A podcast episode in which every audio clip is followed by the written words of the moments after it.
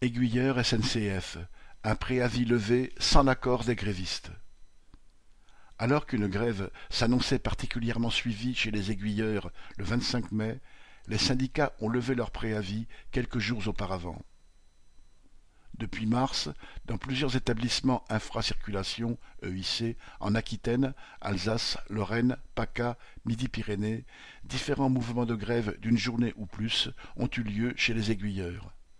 À plusieurs reprises, ils ont compté 80-90% de grévistes contre les 20-30% habituels, du jamais vu depuis les grèves de 1995. Le mécontentement sur les conditions de travail et les bas salaires est à l'origine de cette ébullition. Depuis plus de dix ans, le sous-effectif dans les postes d'aiguillage devient insupportable. Il est aussi orchestré par la direction qui projette la fermeture de tous les postes d'aiguillage en France. Il serait alors télécommandé depuis une quinzaine de postes informatisés. Les salaires sont très bas malgré un travail en 3-8 comprenant les week-ends et jours fériés. La pression et les contrôles incessants des chefs s'y ajoutent, de sorte que les jeunes embauchés démissionnent fréquemment. Les aiguilleurs affectés à la réserve tournent comme des toupies pour remplacer un collègue en cas d'absence, et des chefs doivent parfois couvrir les postes vacants.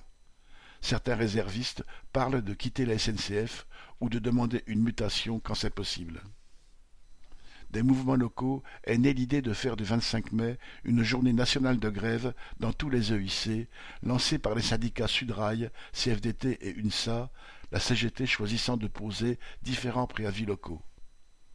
Cette journée s'annonçait particulièrement suivie, et c'est ce qui a amené la direction à proposer aux syndicats une prime exceptionnelle de 600 euros bruts pour tous les aiguilleurs de France et la majoration d'une prime de travail de 20% uniquement pendant sept mois. C'était en tout et pour tout l'équivalent de mille euros bruts versés de manière exceptionnelle, mais aucune augmentation de salaire. La direction ajoutait à cela la promesse de deux cents embauches supplémentaires, ce qui est très insuffisant. Vu les conditions de travail et de rémunération, il y a d'ailleurs peu de candidats et beaucoup de démissions.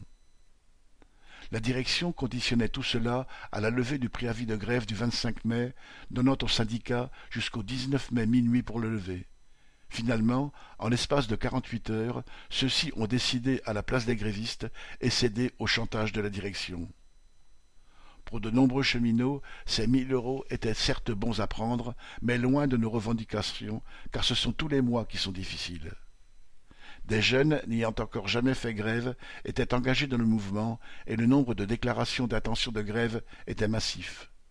Dans plusieurs secteurs, des cheminots en colère après ce lâchage des syndicats se sont mis en grève spontanément le 25, ayant à subir les pressions non seulement de la direction, mais parfois de bureaucrates syndicaux, dont certains affirmaient que les grévistes mettaient en danger les conquêtes obtenues pour les aiguilleurs à l'échelle nationale. Déjà, en décembre dernier, les syndicats, obéissant à un ultimatum de la direction, avaient levé un préavis quelques heures avant le déclenchement d'une grève chez les conducteurs et contrôleurs de l'axe Paris-Sud-Est. C'est aux cheminots et à eux seuls de décider. Le mécontentement croissant sur les salaires et les effectifs, à la SNCF comme ailleurs, est peut-être annonciateur d'un mouvement plus général. Si c'est le cas, il sera vital que les grévistes, syndiqués ou non, le contrôlent démocratiquement au travers d'assemblées générales et de comités de grève. Correspondant Hello.